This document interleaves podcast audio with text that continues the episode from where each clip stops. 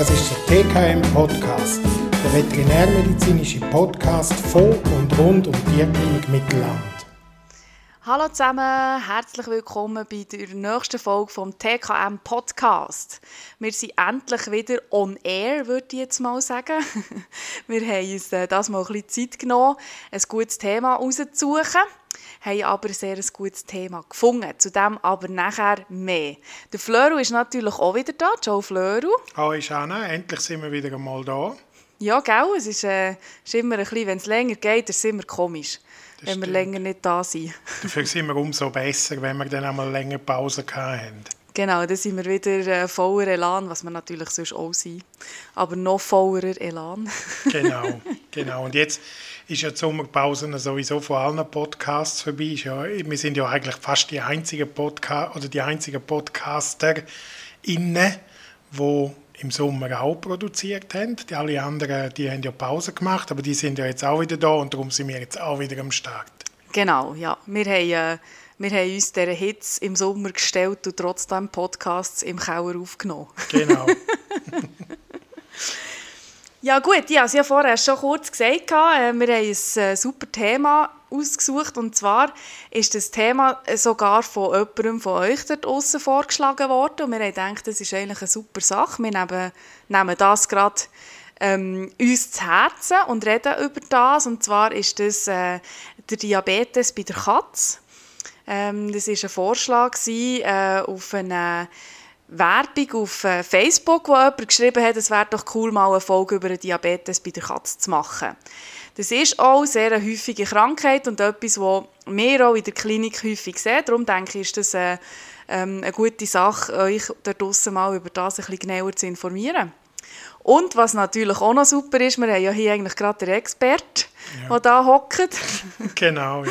Mhm. Der Flöru ist nämlich da ein bisschen Experte. Willst du schnell sagen, wieso dass du dich da so gut auskennst? Ja, ich bin halt ein bisschen das Thema reingerutscht. Das eine war, dass ich... Ähm, ja, als ich im Studium immer schon ein bisschen Interesse hatte an, den ganzen Hormonerkrankungen und als ich dann irgendwann entschieden habe, ich will gleich auch noch Doktorarbeit schreiben, äh, habe ich ein Projekt bekommen, das um Katzendiabetes gegangen ist und so bin ich ein bisschen in diesem Diabetes hängen geblieben ähm, und habe dann lange im Tierspital Diabetiker betreut und jetzt auch hier bei uns in der Klinik. Ähm, ja, das ist einfach eines von, meinen, von diesen Themen, die mich ein interessiert hat. Das ist ja nicht nur bei den Tieren oder bei den Katzen ein riesiges Thema, es ist ja auch beim Mensch. Es nimmt enorm zu, Diabetes. Ähm, ähm, und, und bei der Katze ist es genau dasselbe. Dort nimmt es auch tendenziell zu, aber da kommen wir sicher später noch darauf, warum das, das so ist. Und ich finde es sehr ein interessantes Thema. Und ich finde es natürlich auch interessant, weil viele Leute ein bisschen Respekt haben äh, vor dem Diabetes, auch Tierärzte zum Teil ein bisschen vor der Behandlung ein bisschen Respekt haben. Und das macht Spaß, wenn man da ein bisschen unterstützend äh, helfen und ein bisschen mithelfen, die Tiere zu betreuen. Sehr gut. Also, und zwar ähm, habe ich gedacht, wir, wir fangen mal so ein bisschen an, oder bei den Menschen ist es ja ähm, immer so ein im Zusammenhang gebracht, der Diabetes mit ähm, eigentlich Übergewicht, also man ist übergewichtig und dann hat man ein höheres Risiko, einen Diabetes zu entwickeln. Ähm, und dort kommen wir natürlich nirgends so ein bisschen zu den Ursachen, oder, wo, wo dann für so einen Diabetes eben ähm, so ein bisschen äh, stehen. Ist das mhm. bei den Katzen auch so wie bei den Menschen oder gibt es noch andere Ursachen? Ja, also man, man hat natürlich sehr, sehr viel von der Kat äh, vom Menschen auf, auf Katzen adaptiert und umgekehrt, weil der Katzendiabetes ist sehr ähnlich wie der Typ 2 Diabetes beim Menschen. Ähm, und man geht davon aus, dass vom, von der Pathophysiologie her, also vom, vom Erkrankungsmechanismus, ähm, da ziemlich viel sehr ähnlich abläuft. Und man hat schon bei den Katzen auch untersucht, was sind Risikofaktoren und Übergewicht ist natürlich ein Risikofaktor wie beim Menschen auch. Es gibt aber noch viele andere und wahrscheinlich lange auch Übergewicht allein nicht. Also wie beim Menschen auch ist sicher genetisch ähm, äh, eine vererbte äh, ähm, man sagt dann Prädisposition, also eine vererbte Veranlagung da, ähm, einen Diabetes zu entwickeln. Denn eben Übergewicht ist ein Thema, vielleicht weniger Bewegung, gerade bei Katzen, die nicht rausgehen, wo, wo eigentlich den ganzen Tag mehr oder weniger auf dem Sofa liegen, sind das Thema. Und dann gibt es aber auch noch viele andere Theorien. Zum Teil äh, sind es ein bisschen abstruse Theorien, zum Teil weiß man es nicht so genau. Also es gibt sogar Theorien über Viren, die könnten Auslöser sein, Allergien auf Kuhmilch und so weiter. Also es gibt sehr, sehr viele. Aber wie du richtig sagst, also ähm, Übergewicht ist sicher ein zentraler Punkt, aber es ist nicht allein das. Also auch bei den Menschen. Man kann nicht einfach jeden Diabetiker ähm, wie soll ich sagen, verurteilen und sagen, ja, der ist jetzt einfach Diabetiker, weil er übergewichtig ist, weil es braucht mehr als nur das. Ähm, und was vielleicht in dem Zusammenhang noch ist, also wir sehen das ja auch bei unseren Katzen, wir haben zum Teil Katzen, die zwei Kilo schwer sind, also sehr, sehr schlank sind und einen Diabetes haben und wir haben Katzen, die über 10 Kilo schwer sind und kein Diabetes haben. Also es braucht mehr als nur das Gewicht. Genau, ich finde es sehr wichtig, dass man das auch mal sagt. Also es ist wirklich nicht nur gewichtsabhängig, sondern auch, äh, eben noch viele, viele andere Faktoren, wie du, wie du gesagt hast. Genau. Ähm, ja, du hast vorhin gesagt, der Katzendiabetes ist ähnlich wie der Typ 2 Diabetes beim Menschen. Was heisst das Typ 2? Wie viele Typen gibt es da? Oder gibt es da eine einfache Erklärung? Du lachst schon. ja, also das ist natürlich genau so etwas, wo, wo äh, die Leute, die mit Diabetes forschen, sich immer wieder darüber streiten, wie viele Typen gibt es, wie unterteilt man die am besten. Es ist sicher so, dass die bekanntesten Typen ähm, beim Tier, jetzt zumindest und auch beim Mensch, ist der Typ 1 und der Typ 2. Der Typ 1 ist der klassisch Angeborene, also beim Menschen redet man vom Jugenddiabetes, das sind Kinder, die schon Diabetes entwickeln.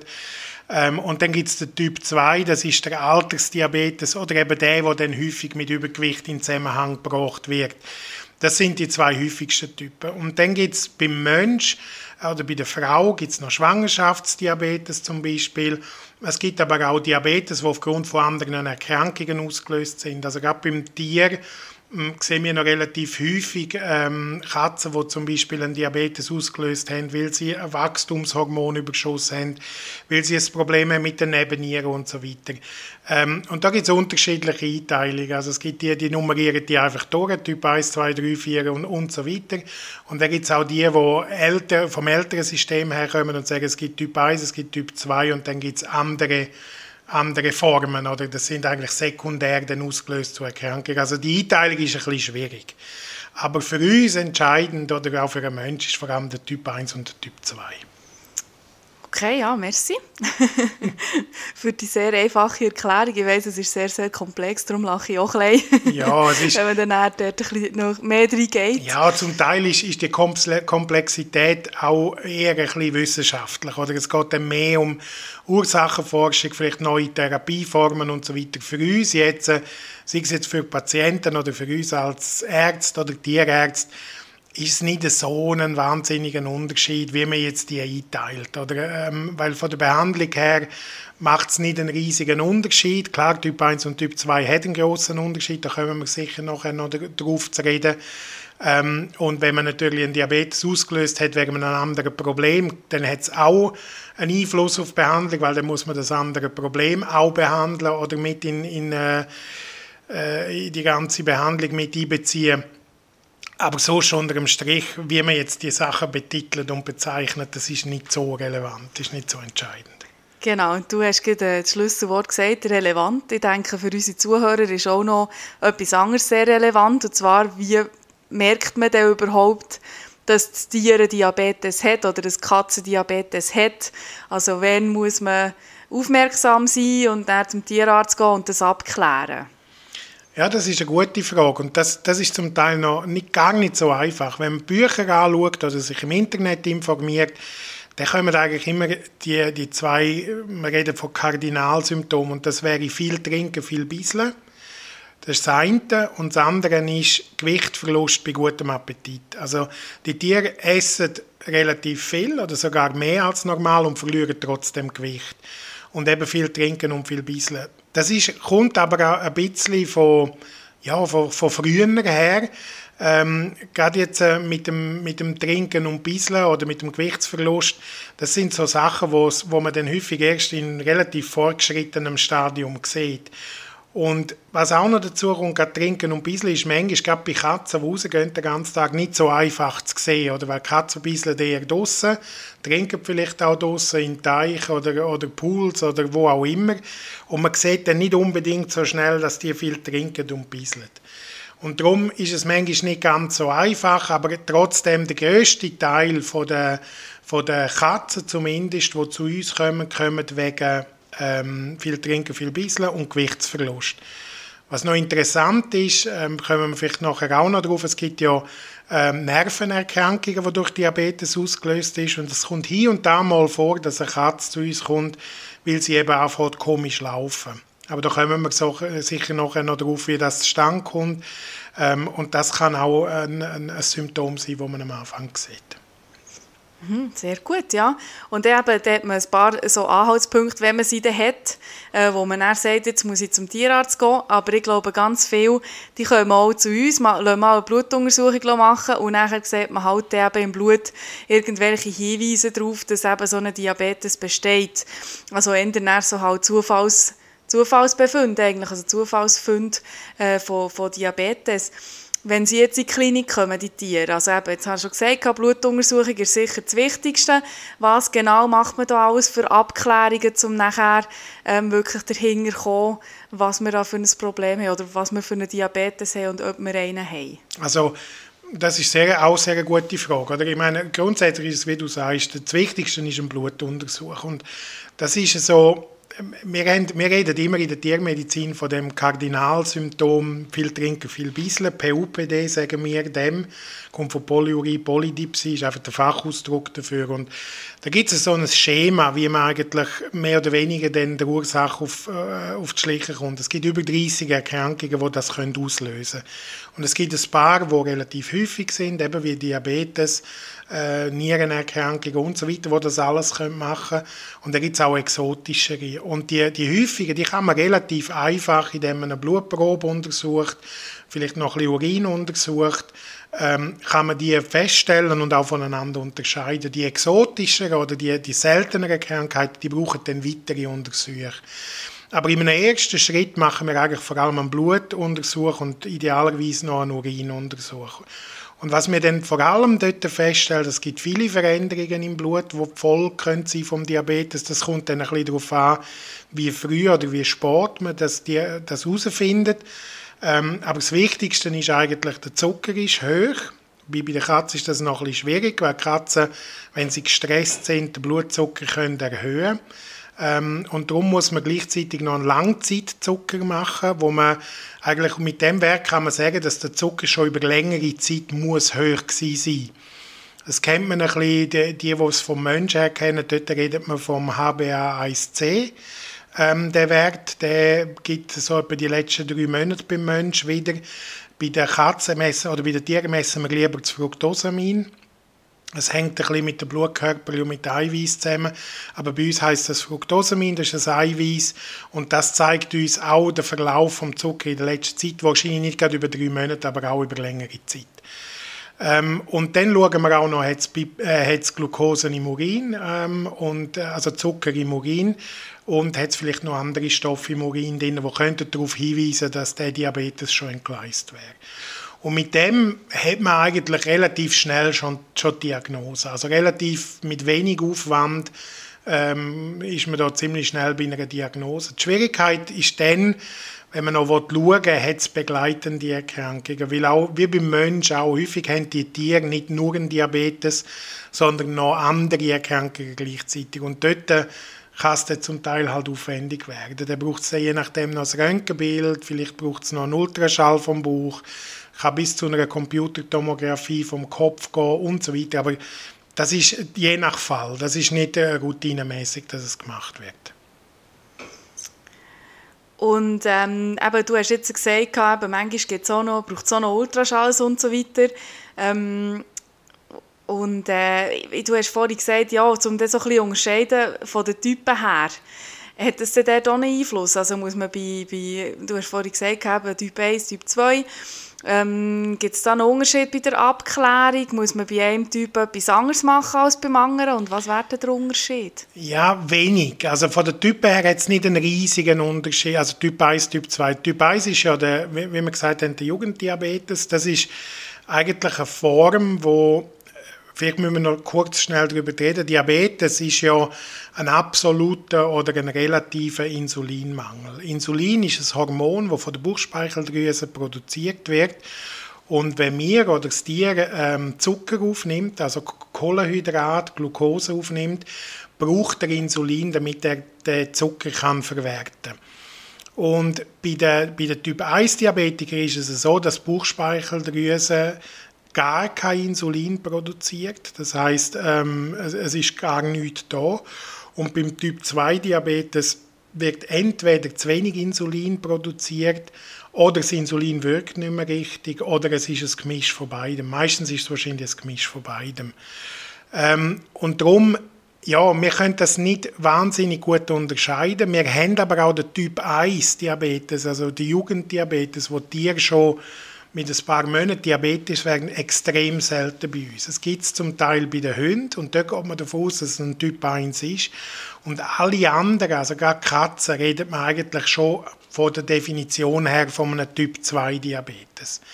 Was es denn noch gibt, sind sogenannte andere Formen, dort wo nämlich der Diabetes ausgelöst ist durch eine andere Erkrankung.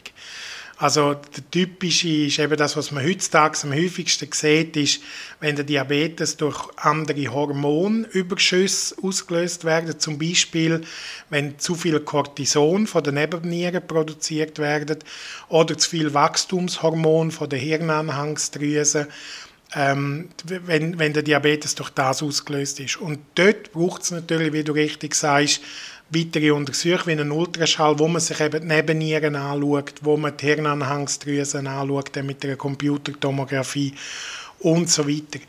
Meistens machen wir die Untersuchungen aber nicht gerade am Anfang bei der Diagnosestellung. Sonst wäre das ja, für das Tier und auch für den Besitzer äh, ein riesen Stress und, äh, und, und auch finanziell sehr, sehr aufwendig. Also meistens tut man eine Diagnose stellen, in dem, dass man die Untersuchung macht, die wir vorher besprochen haben. Also man nimmt Blut, man schaut ein bisschen Urin an und dann fangen wir an behandeln. Und erst in einem zweiten Schritt, wenn man dann sieht, wir kommen mit der Behandlung nicht wirklich auf einen grünen Zweig, dann kann es sein, dass wir dann empfehlen, ja, wir müssen noch weitere Bluttests, vielleicht einen Ultraschall, vielleicht eben eine Computertomographie machen. Das muss man dann mit dem Besitzer absprechen und je nach Verlauf der Erkrankung.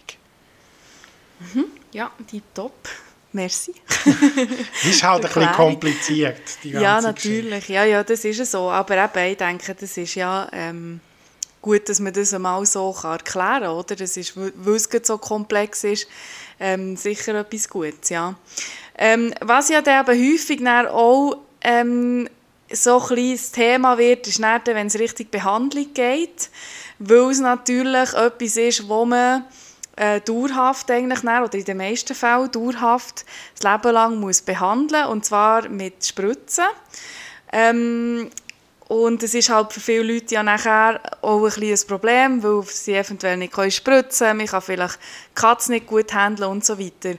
Ähm, willst du mal so die Behandlungsmethoden so mal ein bisschen erklären? Ja, das ist natürlich ein wichtiger Punkt und das ist etwas, wo wir probieren als Tierärztinnen immer relativ früh mit dem Besitzer zu diskutieren. Ist, ist der Besitzer überhaupt in der Lage, ähm, das Tier nachher zweimal am Tag zu spritzen? Wenn das nicht der Fall ist, dann wird es sehr, sehr schwierig. Oder? Und dann muss man sich auch fragen, wie viel Untersuchungen tut man denn jetzt schon, schon machen und Abklärungen und so weiter, wenn von Anfang an klar ist, dass es schwierig wird sein, nachher das Tier zu behandeln.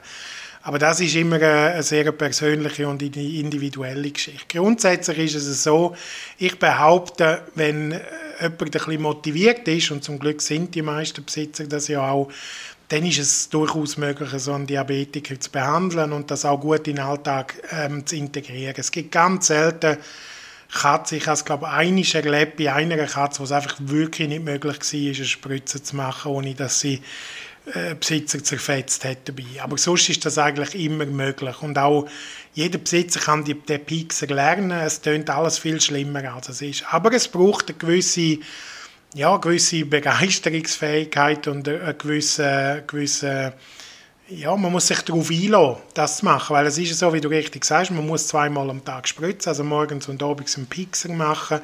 Man muss halt hier und da mal über kontrollieren, wie der Zucker ist, ob der noch im richtigen äh, ähm, im richtigen Bereich drin ist, ob man etwas muss verändern und so weiter. Also es ist halt ein gewisser Aufwand. Was ein bisschen schwierig ist, oder was wir immer wieder die Frage haben, ist, ähm, was ist mit Tabletten und so weiter. Kann man auch mit Tabletten statt mit Pixar etwas machen? Aktuell haben wir noch keine Tabletten, die richtig gut funktionieren, aber es kommt jetzt etwas auf den Markt, das funktionieren sollte. Ähm, das ist ein Medikament, das ähnlich ist wie die neueren Medikamente, wo man, wo man beim, beim Mensch ähm, auch einsetzen tut. Ähm, hast sicher schon mal gehört, Jana, das ist die neue Abnehmspritze, wo, wo überall in den Zeitungen drin ist. Ähm, und es geht in die Richtung vom Medikament her. Und das sollte jetzt als Tabletten auf den, Medik auf den Markt kommen. Ähm, und dann haben wir die Tabletten zur Verfügung. Ich bin ein bisschen skeptisch, ob, ob man wirklich den Blutzucker gleich gut kontrollieren wie mit Insulin. Und ich bin auch manchmal ein bisschen skeptisch, ist es einfacher, einer Katze Tabletten zu geben, als einen Pixel zu machen. Aber das ist dann wieder individuell unterschiedlich. Auf jeden Fall, es gibt die Möglichkeit, man kann das relativ gut machen, man kann relativ gut behandeln, aber es braucht schon eine gewisse Bereitschaft und ja, es ist halt auch finanziell sicher jetzt nicht die billigste Erkrankung, die man sich kann aussuchen kann. Nicht, weil die einzelnen Sachen teuer sind, das Insulin ist nicht teuer, die Spritzen sind nicht teuer, aber wenn man dann halt so ein bisschen hoffentlich so 10 Jahre, 15 Jahre hat und in dieser Zeit muss behandeln, dann summiert sich das halt mit der Zeit, ja. Ja, wo man ja dazu auch muss sagen, dass es sich vor allem am Anfang auch ein bisschen summiert, weil man halt gewisse Nachkontrollen muss machen muss, ähm, bis man dann wirklich auch gut eingestellt hat mit dem Insulin. Also bis man dann wirklich eine Dosis gefunden hat, wo Problem oder wo, wo eigentlich ähm, der Blutzucker in, in einem Rahmen haltet, wo, wo man das gerne hätte. Also das ist ja vor allem das Aufwendigste, häufig oder im besten Fall natürlich, wenn man sie dann mal eingestellt hat, braucht es nicht mehr so manche Kontrollen. Es ist so, ja. Und Besitzer werden natürlich immer mehr sensibilisiert. Sie wissen schon ein bisschen, auf was sie schauen müssen. Sie merken sofort, ah, jetzt trinkt sie wieder ein bisschen mehr oder, oder irgendetwas. Und, und können auch sehr viel selber managen, ohne dass es uns braucht. Und was man natürlich auch noch könnte ansprechen ist, äh, der Besitzer kann ohne weiteres bei der Katze selber Zucker messen daheim. Das geht relativ gut. Es gibt heute die Buttons, wo man auf die, auf die Haut kleben oder man kann auch die Pixel machen, wo man morgens ein Tröpfchen Blut nimmt.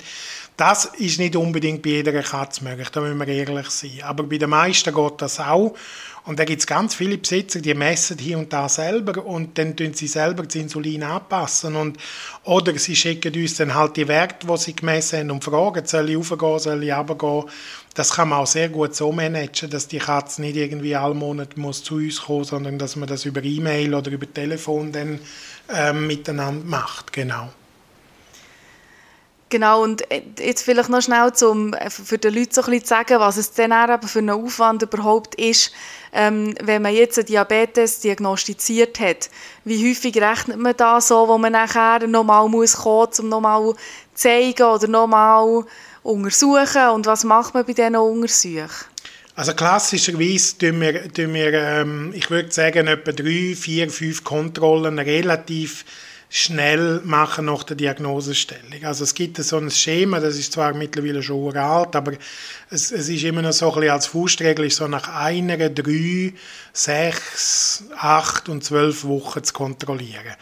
Ähm, das muss man nicht so stark einhalten. Es kommt auch ein bisschen darauf an, wie spricht die Katze darauf an, wie gut ist, ist die Einstellung. Vielleicht ist sie schon nach drei Wochen super eingestellt, dann braucht es die anderen nicht. Aber das ist etwa das, was man muss rechnen muss. Und nachher, nach dieser Zeit geht man davon aus, dass man bei den meisten einigermaßen die Insulindosis herausgefunden hat. Und dann braucht es vielleicht noch ein, zweimal im Jahr eine Kontrolle vor Ort. Aber eben, wie gesagt, es gibt Besitzer, die können so zuverlässig messen daheim, dass es gar keine Kontrolle mehr in der Klinik braucht, dass, die das selber machen. Was wir immer kontrollieren bei diesen, bei diesen Sachen ist, wir schauen ähm, den Langzeitzucker an, den ich vorher angesprochen habe, also das HbA1c, wo bei uns eben ja Fructosamin heisst. Ähm, und wir machen eine Tageskurve. Weil wir haben herausgefunden in der Veterinärmedizin, dass das HbA1c allein oder eine Nüchternglucose nicht wahnsinnig viel oder, oder allein nicht genügend Aussage hat. Wir machen eine Tageskurve, wo wir genau schauen, wie ist der Verlauf vom Zucker über den Tag, wie, wie stark sinkt er ab, wie schnell sinkt er ab, wie tief, eben wie tief sinkt er ab, wie viel geht es auf und und und. Das gibt uns mehr Aussagekraft. Wenn das eben so eine Tageskurve daheim kann machen, also mehrere Messungen über den Tag, wie gesagt, dann kann man das via E-Mail machen, ja, genau. Cool. Vielleicht noch, noch dran, schwierig wird es halt dann, wenn man merkt, ähm, die Kurve wird nicht besser. Oder man ist sechs, sieben, acht Wochen dran und es tut sich nichts, das wird der Diabetes ist gleich schlecht. Und dann, so wie wir vorher diskutiert haben, muss man anfangen suchen, wo könnte irgendwo das Problem sein, wo haben wir vielleicht eine andere Erkrankung, die nicht offensichtlich da ist. Und dann muss man anfangen weitersuchen. Und weitersuchen bedeutet dann immer einen gewissen Aufwand, auch einen finanziellen Aufwand. Und dort muss man halt dann, wie, wie bei uns halt in unserer Berufsgattung normal ist, man halt immer mit dem Besitzer Rücksprache nehmen, wie weit sollen wir gehen, wie weit dürfen wir gehen, was ist im Sinn vom Besitzer, was nicht, was ist im Sinn vom Tier und was nicht. Und dann muss man schauen. Zum Glück ist das der kleinere Teil. Ähm, bei uns jetzt in der Klinik ist es leider der größere Teil, weil wir häufig die Fälle bekommen, wo, wo irgendwie eben aus einem Grund nicht einstellbar sind und dann müssen wir relativ häufig Abklärungen machen. Aber über das Ganze hinaus ist das der kleinere Teil. Der, der grosse Teil kann man relativ gut einstellen, mit dem Besitzer zusammen. Vielleicht noch schnell etwas Wichtiges, was ich, was ich finde, das sollte man noch schnell ansprechen. Du hast am Anfang gesagt, eben die Symptome, die, die man dann daheim sieht, die sind eben häufig bei den Katzen gar nicht wirklich sichtbar, weil sie draußen sind und so weiter. Was kann denn passieren, wenn man so einen Diabetes nicht genug früh findet oder, oder nicht genug gut oder genug früh behandelt? Was kann da passieren? Ja, das, das ist eine sehr gute Frage. Und, und so kriegen wir natürlich auch hier und da mal Fälle eingeliefert. Also, was passieren kann, ist, dass es eben so zu einer diabetischen Ketoazidose, sagt man dem. Das heißt, dem Tier geht es wirklich schlecht. Das ist in Seitenlage, kann nicht mehr laufen, ist zum Teil sogar komatös und so weiter. Ähm, und das sind dann schon Extremfälle. Zum Glück ist das auch sehr, sehr selten und ähm, meistens merkt man vorher, dass etwas nicht gut ist, wobei, da muss man schon auch ein bisschen Klammern auftun. Also nicht der Besitzer, der so ein Tier hat, ist nicht ein schlechter Besitzer. Es gibt einfach Tiere, die zeigen es vielleicht nicht so gut. Plus, man weiß, dass gewisse Tiere sehr, sehr schnell in so eine Ketoazidose gehen. Man weiß nicht genau, warum dass das manchen sehr schnell ist. Also es muss nicht sein, dass die Katze jetzt einen Monat lang schon Diabetes hat und man merkt es nicht. Es kann zum Teil wirklich extrem schnell gehen. Vor allem, wenn eben eine andere Erkrankung noch da ist, wo dann eben das Ganze auslöst. Und das ist dann wirklich ein Extremfall und dort muss man schon sagen, dort haben wir leider relativ eine hohe Mortalitätsrate bei diesen Tieren. Das heißt relativ ein grosser Teil leider, also wir reden fast wahrscheinlich um die 50 Prozent der Tiere, je nachdem wie schlimm das ist, wo das dann nicht überleben. Es ist auch relativ eine aufwendige und eine lange Sache, um das zu machen. Aber auch dort, ähm, es ist machbar, ähm, aber eben, man kann halt nicht voraussagen, ob es wirklich klappt. Und was dort halt besonders frustrierend ist, ist, dass es, wie gesagt, relativ aufwendig ist, auch nicht ganz billig ist und es kann halt sein, dass man eine Woche, zehn Tage lang probiert, so ein Tier aufzupäppeln, wahnsinnig viel ähm, Aufwand betreibt und leider nach einer Woche, zehn Tagen verstirbt es dann halt gleich. Das Risiko hat man halt immer ein bisschen, aber das ist ja grundsätzlich in der Medizin so. Genau, ja, also von dort her wirklich äh, nicht, äh, nicht eine schöne Sache, aber eben, wie du wichtigerweise gesagt hast, da kann man sich auch nicht das Gewissen machen, wenn man, wenn man mit so einer Katze Klinik kommt, weil man es einfach manchmal nicht vorher kann sehen kann. Genau. Genau, das ist natürlich schon noch wichtig. Also, wenn man etwas merkt, ist es immer gut, wenn man äh, mal geht, eine Untersuchung machen vielleicht auch ab einem gewissen Alter mal tut, äh, ähm, eine Blutuntersuchung machen, um zu schauen, ob alles in Ordnung ist. Und eben ganz viel findet man nachher ja wirklich auch als Zufallsbefund. Und von dort her, ähm, ja, Ja, das ist ja, ich meine, wir gehen ja auch ab einem gewissen Alter gehen wir regelmäßig zum Arzt und machen mal einen, einen Check, einen Alterscheck, oder ja, bei uns natürlich noch nicht alt, bei uns ist es noch ein jugendlicher Check, ein natürlich bei uns zwei, genau. Nein, aber, äh, und, und das macht natürlich beim Tier auch Sinn. Das, meine, das ist zum Beispiel etwas, wo man, wo man immer, wenn man jährlich zur Impfung geht, ja, kann mit dem Tierarzt diskutieren, wäre es Sinn machen, mal einen Check zu machen. Und manchmal sieht man auch, ist es vielleicht noch nicht ein offener Diabetes, aber man sieht gewisse Anzeichen, ja.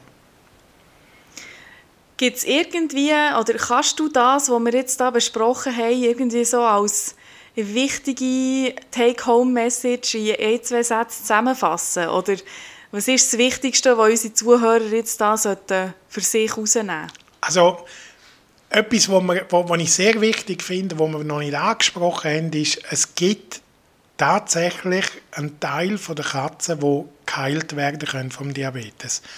Obwohl das mit Heilen nicht ganz korrekt ist, weil wenn man eines Diabetes hat, hat man es das Leben lang. Aber es gibt einen gewissen Anteil von Katzen, wo wenn man die frühzeitig fortan behandelt oder frühzeitig verwünscht mit ihrer Erkrankung, sie möglichst optimal und gut behandelt und, und äh, ähm, wie soll ich sagen, wir sagen dem relativ aggressiv, das heißt möglichst schnell mit genug Insulin behandelt, dann hat man eine Chance, dass die nachher wieder insulinunabhängig werden. Das heißt, dass sie nicht mehr gespritzt werden und das ist vielleicht eine, gute, eine, eine wichtige Take-Home-Message. Es gibt Studien, wo sie bis zu 50 Prozent der Katzen dazu gebracht haben, dass sie kein Insulin mehr gebraucht haben. Bei uns in der Erfahrung ist es wahrscheinlich eher so bei 30 Prozent, würde ich sagen. Aber was ich damit sagen will, ist, Take-Home-Message ist sicher, je früher dass man es herausfindet, desto besser. Je schneller dass man anfängt zu behandeln, desto besser. Ähm, man muss sich äh, bewusst sein, dass wenn man es früh feststellt und gut behandelt, dass man dann eben eine Chance hat, dass man irgendwann nicht mehr muss ähm, ähm, spritzen. Denn was auch wichtige Take-Home-Message ist, ist, dass es eben nicht nur Übergewicht ist und der Besitzer, der eine diabetische Katze hat, ist kein schlechter Besitzer. Ähm, das ist ganz wichtig und da muss man sich auch nicht schämen oder irgendetwas. Und was auch noch vielleicht wichtig ist, ist, man, es lohnt sich wirklich, sich auf die Behandlung einzulassen. Klar, es gibt nie eine Garantie, ob es gut oder schlecht auskommt. Aber wir haben so viele, oder ich habe das so häufig erlebt, dass Besitzer sehr, sehr skeptisch sind und gefunden haben, sie wollen das eher nicht und so. Sie haben sich einen Schopf gegeben und haben das gemacht und sie haben es eigentlich nicht bereut. Sie sind happy und, und finden, das ist ja gar nicht so eine grosse Sache. Und auch mit dem Spritzen morgens und abends, man kann trotzdem noch in die Ferien, man kann trotzdem mal zu Abend in den Ausgang gehen es gibt immer Lösungen für alle Eventualitäten. Und das muss ja auch so sein. Es muss ja neben einem vernünftigen Leben funktionieren, dass man Katz behandelt. Ja, sehr ein spannendes Thema, wie ich finde. Merci für deine Take-Home-Messages. Gerne. Ein, zwei Sätze haben nicht ganz gelangt, aber es ist auch okay, wenn das nicht langt bei so einem Thema.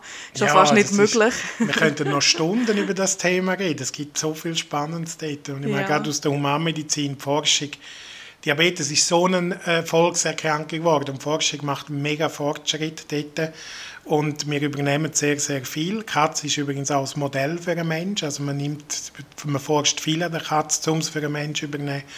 Und da, gibt's, äh, da könnte man noch Stunden darüber reden. Da könnte man einen eigenen Podcast machen darüber. Nein, TKM-Podcast Diabetes. Ja, Tierdiabetes. Tierdiabetes, ja. Genau. Vielleicht für eine zweite Idee. He? Genau, genau.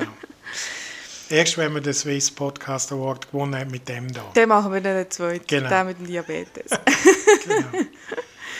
Ja, gut. Ähm, ich denke, oder haben wir echt noch Zeit für eine Frage? Was wir haben immer Zeit für eine Frage. Also. Wir haben immer Zeit für eine Frage. Und zwar, stelle ich heute eine Frage stellen. Die Frage kommt von der Lia. Und zwar ist es ein brandaktuelles Thema, wo immer wieder zu diskutieren geht. Und zwar geht es darum, was machen wir in der Klinik, wenn unser Findeltier gebracht wird? Wie finden wir aus oder was machen wir, um den Besitzer zu finden?